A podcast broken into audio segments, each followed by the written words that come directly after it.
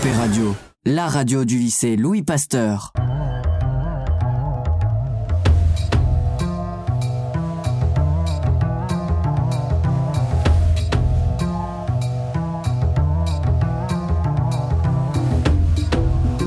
Bonjour, bienvenue sur LLP Radio. Cette émission est consacrée à l'histoire de l'homosexualité plutôt masculine. Suite à notre visite dans le centre de Lille où nous avons pu découvrir certains endroits fréquentés par les homosexuels lillois durant le XXe siècle. Cette visite était guidée par Sébastien Landrieux qui est en train de préparer une thèse sur ce sujet et que nous avons le plaisir d'accueillir aujourd'hui.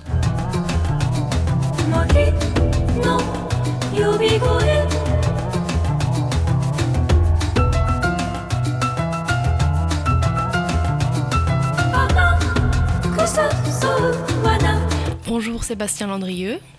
Bonjour à vous. Alors, pour commencer, euh, est-ce que vous pourriez nous parler un peu de votre thèse, de la présenter, etc. Donc, je travaille sur une histoire des homosexualités masculines euh, dans le nord de la France. Donc, c'est la première thèse euh, qui ne traite pas de la question de l'homosexualité euh, à l'échelle de Paris. Est vraiment sur un territoire de, de province euh, entre 1891 et 1986. Euh, alors pour vous expliquer un petit peu les dates, euh, l'objectif c'était de partir euh, des prémices de la médiatisation euh, de l'homosexualité, euh, qui commence entre 1891 et 1895, avec les scandales de Cleveland Street euh, en 1891 et l'affaire Oscar Wilde euh, en 1895, et de pousser jusqu'à l'arrivée du sida, euh, sans rentrer vraiment dans le sida, qui est vraiment une période de reconstruction euh, du monde du monde homosexuel. Donc je me suis euh, arrêté sur deux dates, 1891 et 1986, euh, parce que je voulais des dates qui soient des dates qui soient euh, issues vraiment du monde homosexuel. Je voulais pas des dates euh, de l'oppression. J'aurais pu m'arrêter en 1982 avec la dépénalisation, mais ça m'intéressait pas euh, d'arc-bouter ma thèse autour de la question de l'oppression. Et il s'avère que euh, en 1891, euh, Lille décide de se doter d'un vrai réseau d'urinoirs et que le dernier grand urinoir lillois fermé, euh, voilà, qui est l'urinoir de l'Opéra, euh, ferme en 1986. Donc finalement, ma thèse euh, s'appuie sur l'histoire de l'homosexualité en contexte de, l'urinoir, euh, l'urinoir qui est un des principaux lieux de rencontre et de pratiques homosexuelles, qui est vraiment lié aux sociabilisations et à la culture homosexuelle. Voilà. Alors en sachant que ma thèse s'arc-boute autour, de deux grands axes, euh, les questions de l'oppression, donc je travaille sur le, les oppressions, euh, enfin, oppressions ou répressions euh, policières, judiciaires, psychiatriques, médicales, euh, mais également sur l'ère du temps, euh, en particulier via la place de l'insulte homophobe dans le discours euh, courant. Et j'analyse en regard de cette histoire de l'oppression euh, une histoire des modes de, enfin des modalités de résistance à un monde hétéronormé pour essayer de comprendre quels sont les espaces finalement d'expression euh, de l'homosexualité, tant sur un plan collectif, militant, que sur un plan euh, individuel. On a pu remarquer qu'il n'y a pas de femmes euh, dans, dans les lieux euh, homosexuels. Et euh, comment vous expliquez cela? Alors, euh, ça s'explique pour deux raisons. Premièrement, les les archives du lesbianisme sont très particulières, sont très rares. Simplement parce que les archives du lesbianisme souffrent de deux problèmes. Ce sont des histoires, enfin, ce sont des archives liées à l'histoire des femmes, et les femmes sont invisibilisées sur un plan historique. L'histoire est écrite par les hommes et pour les hommes, donc concerne les hommes. Donc les femmes ne transparaissent que rarement euh, dans les dans les archives que je que je travaille et a fortiori sur mes objets puisque en France on a enfin il n'y a pas eu de répression légale du lesbianisme. Euh, il n'y a eu que l'homosexualité masculine qui a été condamnée ou, ou jugée. Le deuxième élément, c'est l'invisibilisation euh, des archives des sexualités. La sexualité euh, laisse peu trace euh, archivistiquement, et quand elle le fait, c'est exclusivement par le biais du judiciaire ou du psychiatrique, très majoritairement. Voilà, donc le problème de, du lesbianisme, enfin des lesbiennes, de l'histoire lesbienne, c'est concrètement qu'il n'y a pas d'archives parce que ce sont à la fois des histoires des sexualités et à la fois des, des archives de l'histoire des femmes. Voilà. Et le deuxième élément qui pose question, c'est que, les, sont, enfin, c'est que les, les, sociabilités lesbiennes sont des sociabilités euh, de l'intérieur. Ce sont des sexualités qui ne s'expriment pas publiquement, beaucoup moins publiquement euh, que, que pour les homosexuels masculins. Donc de la même manière, il n'y a pas de, ça laisse pas de traces. Voilà, les archives du lesbianisme, très concrètement, ce sont des correspondances de femmes, ce sont des journaux intimes de femmes. Euh, et pour le coup, c'est très difficile à, à, identifier, à localiser dans les archives. Euh, et a fortiori, quand, comme moi, on travaille à l'échelle d'un département. Euh, donc il faudrait en plus pour moi que j'arrive à trouver des archives de l'intime des lesbiennes dans le nord de la France. Voilà, moi, très concrètement, les lesbiennes apparaissent, mais à très périphérique. Euh, par exemple, si je vous parle d'un espace euh, homosexuel assez fréquenté en 19, au début des années 1950. Euh, un établissement qui s'appelle le, le, le, vieux, le vieux clocher, qui se situe place Louchard, euh, qui est un établissement qui est un établissement de prostitution euh, de jeunes homosexuels. Euh, c'est un dossier qui doit faire à peu près 300 ou 400 pages d'archives. J'ai une mention manuscrite au sein d'un procès verbal où on me précise que l'établissement est également fréquenté par des femmes, mais qui viennent pour des, des pratiques de sociabilisation pure et pas pour l'attrait sexuel. Vous voyez là, sur 300-400 pages, euh, sur un établissement qui est fréquenté par des lesbiennes, j'ai une mention de lesbiennes de manière très marginale. Voilà, l'histoire des lesbiennes dans les archives euh, judiciaires ou, ou policières, c'est ça. Voilà, donc il y a une vraie invisibilisation de la, de la question de l'histoire du lesbianisme. Et donc, vous parlez d'archives, donc c'est pour, pour euh, ceux qui sont donc visibilisés, c'est par ici que vous faites vos recherches, c'est ça? Oui, moi je travaille alors essentiellement au sein des archives départementales du Nord, qui conservent deux gros fonds qui moi m'intéressent particulièrement, qui sont les archives de, la justice. Euh, les archives des tribunaux du nord de la France sont conservées euh, aux archives départementales, et les archives départementales qui, concernent, qui conservent également euh, les archives psychiatriques euh, des, des asiles, euh, enfin des hôpitaux psychiatriques euh, du Nord, donc asile d'Armentières, de, de de Bayeul, pour les trois, pour les trois principaux. Voilà. Et je complète généralement avec des archives municipales qui conservent pour le coup les archives de la police. Là pour le coup on a les, les procès-verbaux euh, d'arrestation euh, qui, sont, qui sont conservés en sachant que les commissariats envoient euh, tous les jours un document synthétisant l'intégralité de la vie criminelle euh, de la ville euh, au, à la préfecture et que ces documents-là, ces, ces récapitulatifs de l'activité criminelle euh, de la ville, euh, sont, euh, sont conservés généralement au sein des archives municipales.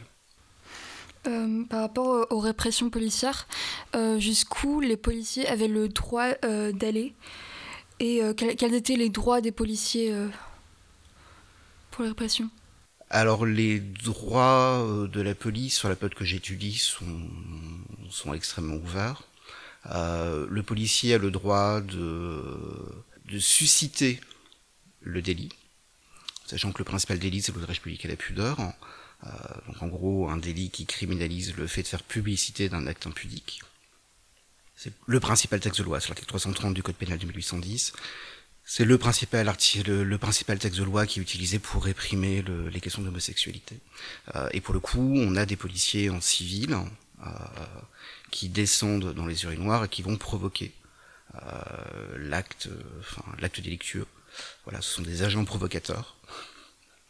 Voilà, donc il y a une vraie, liberté, ce qui actuellement n'est plus possible. Hein. Actuellement, un, policier qui va provoquer un délit, euh, la, procédure est cassée, c'est totalement illégal. J'ai quelques archives qui m'informent du fait que la police a la, liberté euh, d'aller chercher l'aveu de manière un peu, un peu violente dans le contexte du commissariat. J'ai des homosexuels qui sont tabassés, à qui on extorque des aveux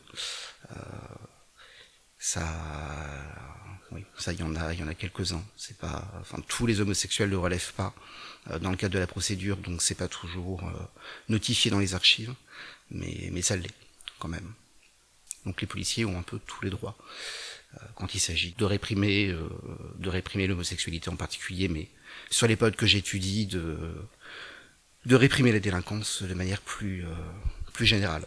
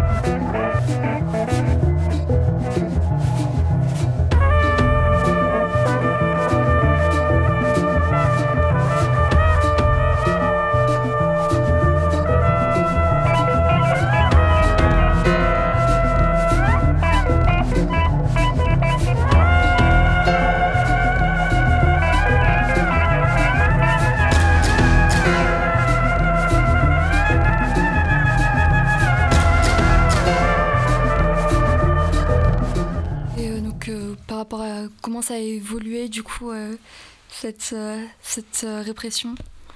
Très synthétiquement, une petite, petite histoire de, la répression policière et judiciaire de l'homosexualité, masculine en tout cas. Euh, alors moi je commence en 1891. Euh, ce que je remarque c'est qu'on est en 1891 sur une période où la, question homosexuelle n'est pas forcément très intéressante pour, le, pour, les, policiers. Euh, on est dans une démarche de euh, en tout cas, le policier va arrêter euh, des, quelques individus euh, dans le cadre des urinoirs, mais de manière très épisodique, dans le cadre d'une ronde. Voilà, on rentre dans un, urinoir, il constate une pratique délictueuse, donc on arrête. Il n'y a pas, enfin, je vois pas en tout cas de, de volonté d'aller chercher euh, l'homosexuel. Voilà, d'autant que sur la période, euh, enfin là, je sais pas, c'est pas donc 1891 et, et c'est une quelque chose qu'on retrouve jusqu'en 1940. Euh, on est également sur une période où les médias, en tout cas la presse euh, locale et régionale, relaient très facilement euh, les arrestations et les localisent. Donc l'homosexuel, en lisant la presse, sait que tel urinoir est surveillé par les policiers, potentiellement surveillé par les policiers. Donc que fait l'homosexuel? L'homosexuel va déplacer sa pratique sur un urinoir à proximité. Il va arrêter de fréquenter l'urinoir qui est surveillé. Et on voit vraiment ce côté du, enfin, ce jeu du chat de la souris. Euh, quant aux cartographies, on, voit que ça tourne. Euh, c'est assez, euh, assez, assez amusant à, remarquer. La grande période de répression, alors il y a deux périodes de répression. Il y a une première période de répression au sortir de la Première Guerre mondiale, alors en sachant que la Première Guerre mondiale dans le Nord c'est assez spécifique, on a été, on a été occupé. Euh, L'allemand est présupposé euh, être homosexuel, donc il y a cette présomption euh, dans la mentalité française nationale de la diffusion de l'homosexualité au sein des, populations qui ont été occupées. Donc il y a voilà, donc il y a déjà cette idée que l'occupation va favoriser les pratiques homosexuelles dans le nord de la France, et de surcroît, on a été bombardé, il y a eu, il y a eu beaucoup de morts civiles euh, dans le nord de la France, euh, bombardements et autres d'ailleurs, enfin c'est très large. et donc de fait, on a beaucoup d'orphelins de guerre. Euh, et des orphelins qui vont euh, ben, déambuler dans, le, dans les rues et qui vont aller chercher une source de revenus en jouant la carte de la prostitution auprès d'homosexuels. Donc il y a une vraie volonté à partir de 1920 euh, de, de protéger la jeunesse qui potentiellement pourrait euh, rentrer dans l'homosexualité par le biais de la prostitution.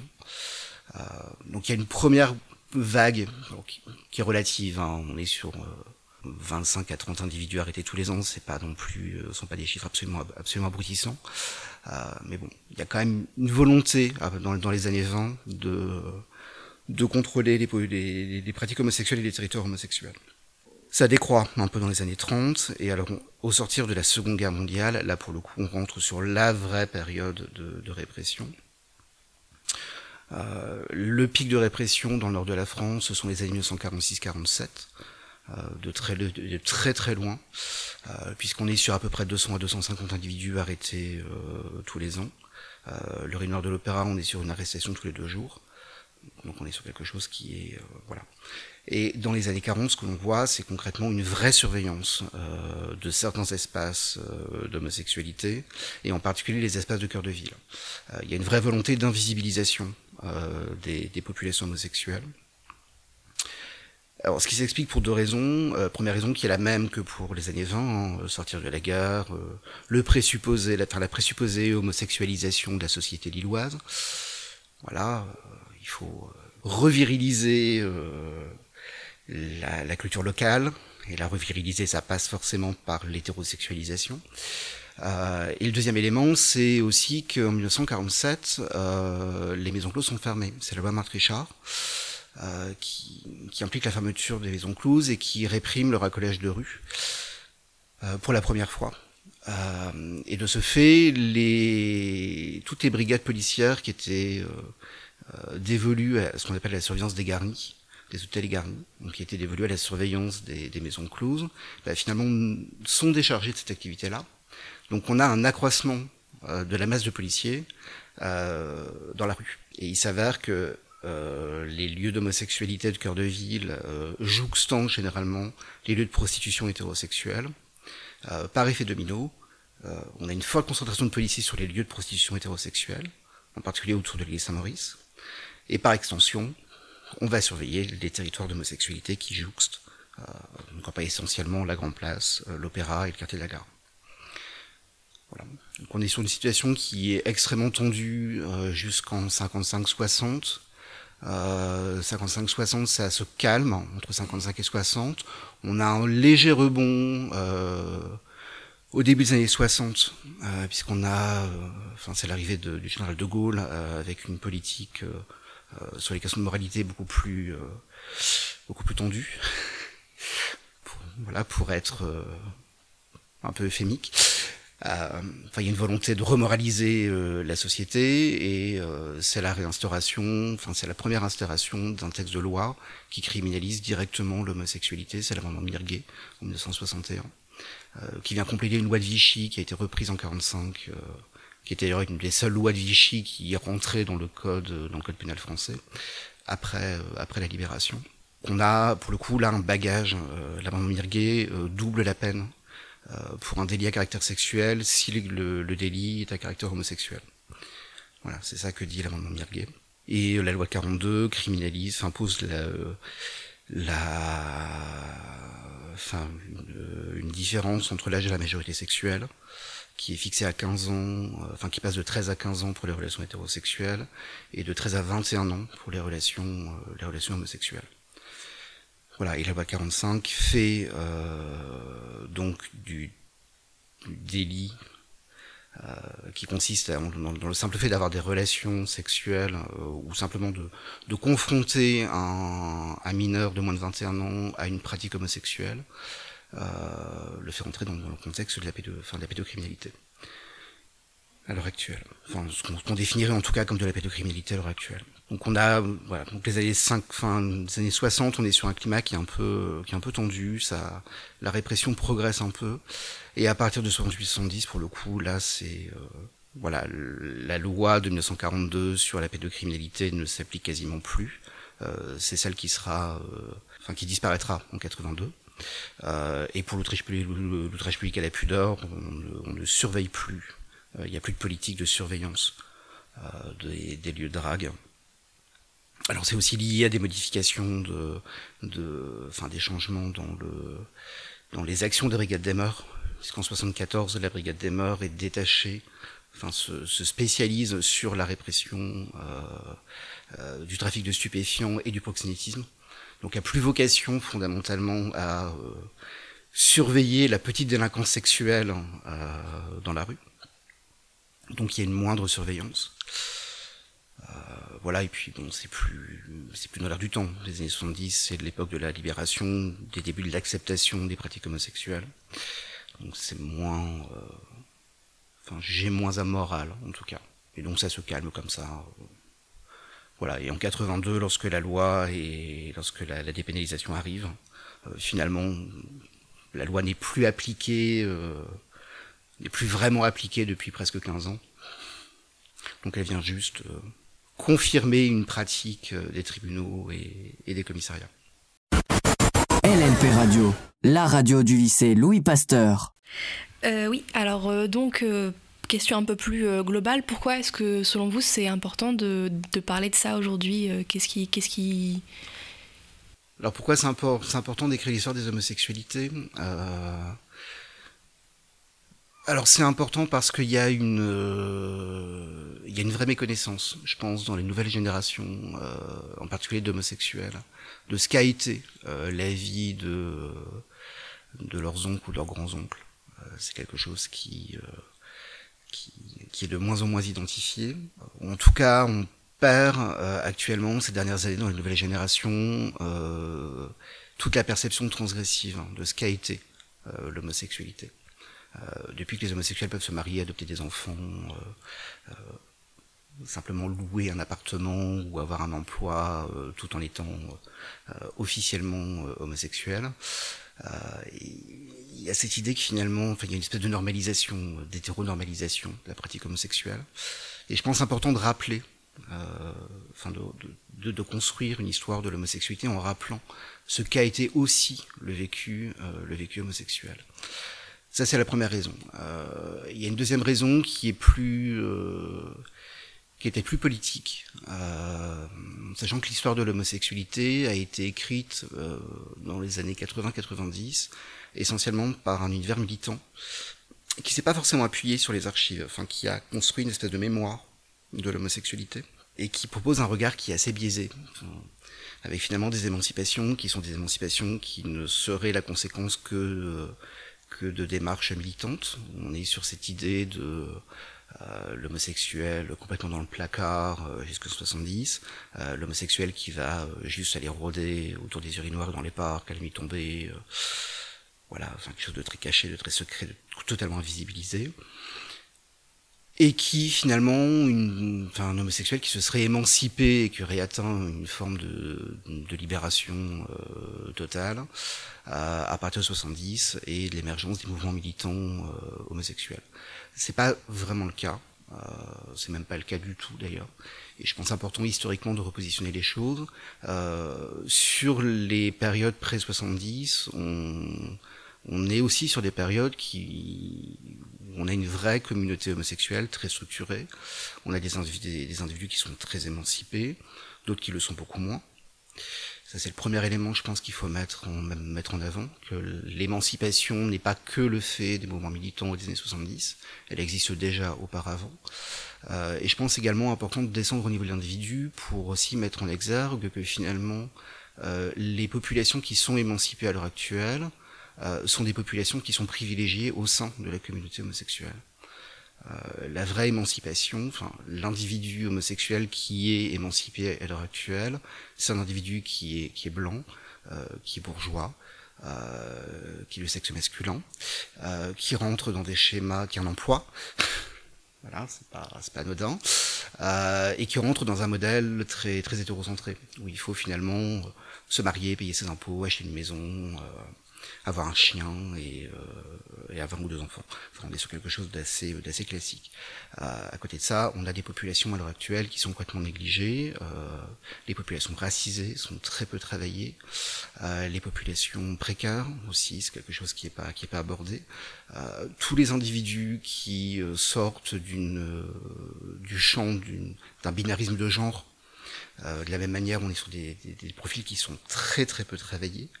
Euh, tout cas qui subissent encore de très fortes discriminations euh, à l'heure actuelle. Voilà, donc je pense intéressant aussi de travailler aussi des histoires euh, d'invisibilisation au sein euh, des populations euh, invisibilisées. Voilà, il n'y a pas que il n'y a pas que du gay de centre-ville, quoi. Enfin, Il n'y a pas que du gay en couple qui veut se marier, avoir des enfants et acheter un appartement dans le Vieux-Lille. Il n'y a pas que ça. Et euh, justement, euh, comment euh, à l'époque ils réussissaient à échapper, donc plutôt individuellement, à l'hétéronormativité quand il y avait un schéma traditionnel très présent et comment aussi ils, arrivaient à connaître les lieux de drague qui étaient assez secrets Alors c'est deux questions. alors comment est-ce qu'on comment est-ce qu'on se comment est-ce qu'on résiste à l'époque? Euh, alors on peut soit donner des signes officiels de euh, d'hétérosexualité, se marier, avoir des enfants et avoir une vie euh, plus plus officieuse, à la nuit tombée ou dans des espaces plus plus définis. Euh, ça peut être des choix de carrière simplement. Euh, rentrer dans dans l'Église, enfin les professions ecclésiastiques, les professions militaires, euh, les professions d'enseignement euh, sont particulièrement prisées parce que ce sont des professions où le célibat est valorisé, où les modèles de virilité sont un peu plus transgressifs, en particulier au sein de l'Église. On n'attend pas d'un prêtre qui soit dans un modèle de virilité très affirmé. Un prêtre un peu efféminé, c'est pas problématique. Euh, en tout cas, c'est moins problématique pour le coup, qu'un militaire efféminé dans les, dans, dans les, dans les représentations. Euh, et puis, ce sont des professions qui permettent de faire carrière en étant célibataire. Et puis, on est sur des sociétés d'hommes aussi, enfin, des, des, des contextes masculins. Donc, il n'y a pas le regard des femmes. On est sur des sociétés, des, des professions qui sont plutôt, euh, en tout cas, qui attirent un certain nombre d'homosexuels qui ont envie de faire carrière. Euh, ça peut être chercher à se soigner. Ça peut paraître bizarre comme de résistance, mais euh, ça peut l'être. Euh, alors se faire soigner, ça peut être euh, engager une psychothérapie ou une psychanalyse, ça peut être prendre des médicaments. sachant que les traitements à l'époque, ce sont soit des traitements hormonaux, soit des traitements contre la dépression, puisqu'on considère que, enfin voilà, le psychiatre a compris qu'il y avait un lien entre dépression et homosexualité euh, et part du principe qu'on est homosexuel parce qu'on est dépressif.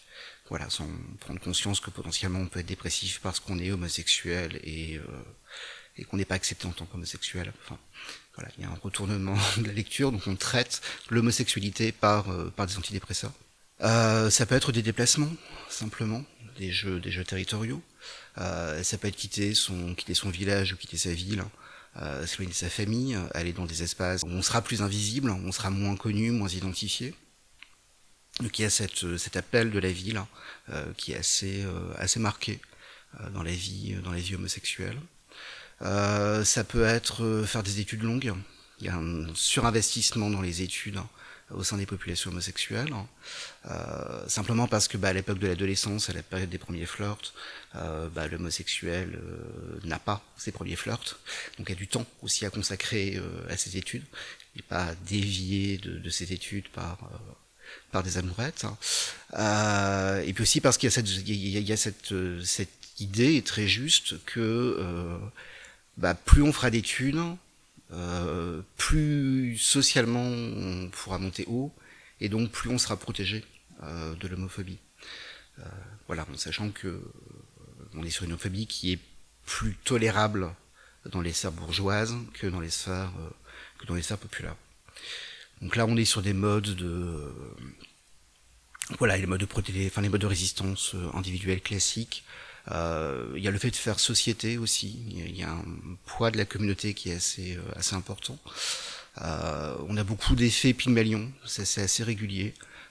Du jeune homosexuel qui rentre dans la communauté, qui est pris sous le sous l'aile d'un homosexuel plus plus informé, voilà, qui va le former, lui faire découvrir la, la culture homosexuelle, euh, qui va le protéger socialement, lui faire découvrir les territoires, lui faire rencontrer des gens.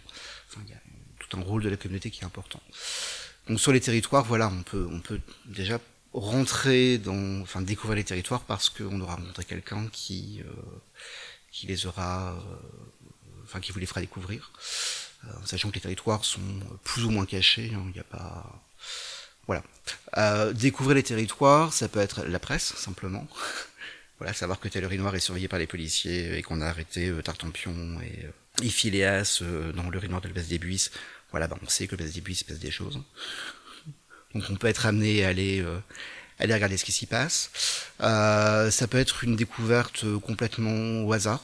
Moi, en, interview, je pourrais vous parler d'un monsieur qui, dans les années 60, euh, il a 17 ans, euh, il doit aller déposer la facture de, de PTT de, de sa grand-mère.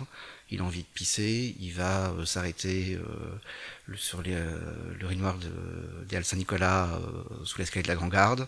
Et là, bah, il découvre qu'il se passe des choses. Donc il va déposer la facture des PTT, il va dire au revoir à sa grand-mère, et puis le soir même, il retourne à l'urinoir. Voilà, et pour faire autre chose que uriner. Voilà, donc ce sont des rencontres il y a, y a une connaissance euh, familiale aussi. Euh, il y a des pères de famille qui veulent protéger leurs enfants en leur déconseillant de fréquenter tel ou tel urinoir ou tel ou tel parc. Ou en gros, ce sont les pères de famille qui donnent les cartes pour, euh, enfin, qui donnent la cartographie. voilà, ça donne des informations comme ça. Enfin, moi, d'expérience, je peux vous parler pour le coup d'expérience très personnelle. Mon père, euh, qui était né en 46, euh, à qui mon grand-père avait interdit de fréquenter les urinoirs de la place du Progrès euh, devant la gare, euh, devant la gare de Roubaix. il s'avère que voilà, l'urinoir de la place du Progrès était un des hauts lieux de la, de la drague homosexuelle européenne. Je ne sais pas si mon père a fréquenté. ça, je n'en sais rien. Il a jamais lâché le morceau, mais en tout cas, il y, a des informations comme ça qui circulent dans, la ville et qui finalement donnent une cartographie, euh, enfin permettent en tout cas à l'homosexuel de, connaître certains territoires. Puis bon, après des territoires plus, euh, faut dire plus confidentiels, les arrière-cours de café, euh, les petits bistrots un peu plus discrets ou ça dans entre hommes euh, une fois qu'on a baissé le rideau. Euh, là pour le coup, on est sur une connaissance qui est plus euh, euh, plus intracommunautaire. Enfin, on découvre les espaces parce qu'un homosexuel vous aura informé du fait que qu'on est sur des territoires qui sont qui sont pas invisibilisés, qui sont discrets mais qui sont pas invisibilisés. Hein. C'est pas D'accord. Et euh, pourquoi l'homosexualité, elle était euh, détestée et considérée comme euh, dangereuse? Ce qui pose problème euh, avec avec l'homosexualité, c'est qu'elle transgresse un, un modèle de contrôle social. La société repose sur euh, une hiérarchie entre hommes et femmes, et donc se, structure, la société se structure autour de l'hétérosexualité. Euh, et l'homosexualité, c'est un modèle de transgression. Euh, c'est un modèle de transgression qui est également problématique pour les, pour les hommes, enfin pour l'homme hétérosexuel, parce qu'il euh, pose le fait qu'on peut être un homme sans forcément avoir de relations avec des femmes. Donc on est sur un modèle de masculinité alternatif. Et ça, c'est problématique dans l'inconscient. Après, sur des questions plus politiques, euh, on remarque aussi que les périodes où l'homosexualité devient vraiment problématique sont des, sont des périodes où la démographie est, euh, est compliquée, euh, où il y a des manques d'enfants, où il y a besoin de faire des enfants et sortir de la guerre concrètement, euh, et où de fait il faut inviter les hommes à, euh, enfin les quelques hommes restants, euh, à faire un maximum d'enfants. Et le problème de l'homosexuel, c'est que sa sexualité n'est pas reproductive. voilà, donc il faut l'inviter par des moyens de pression plus ou moins subliminaux à, euh, à engendrer, donc à avoir des relations, euh, des relations hétérosexuelles. Voilà, on est sur un modèle de transgression, enfin un modèle qui, qui, qui interroge beaucoup de, enfin qui interroge la société, hein, qui interroge les modèles hétéropatriarcales, qui interroge les modes de, de, de virilité traditionnelle.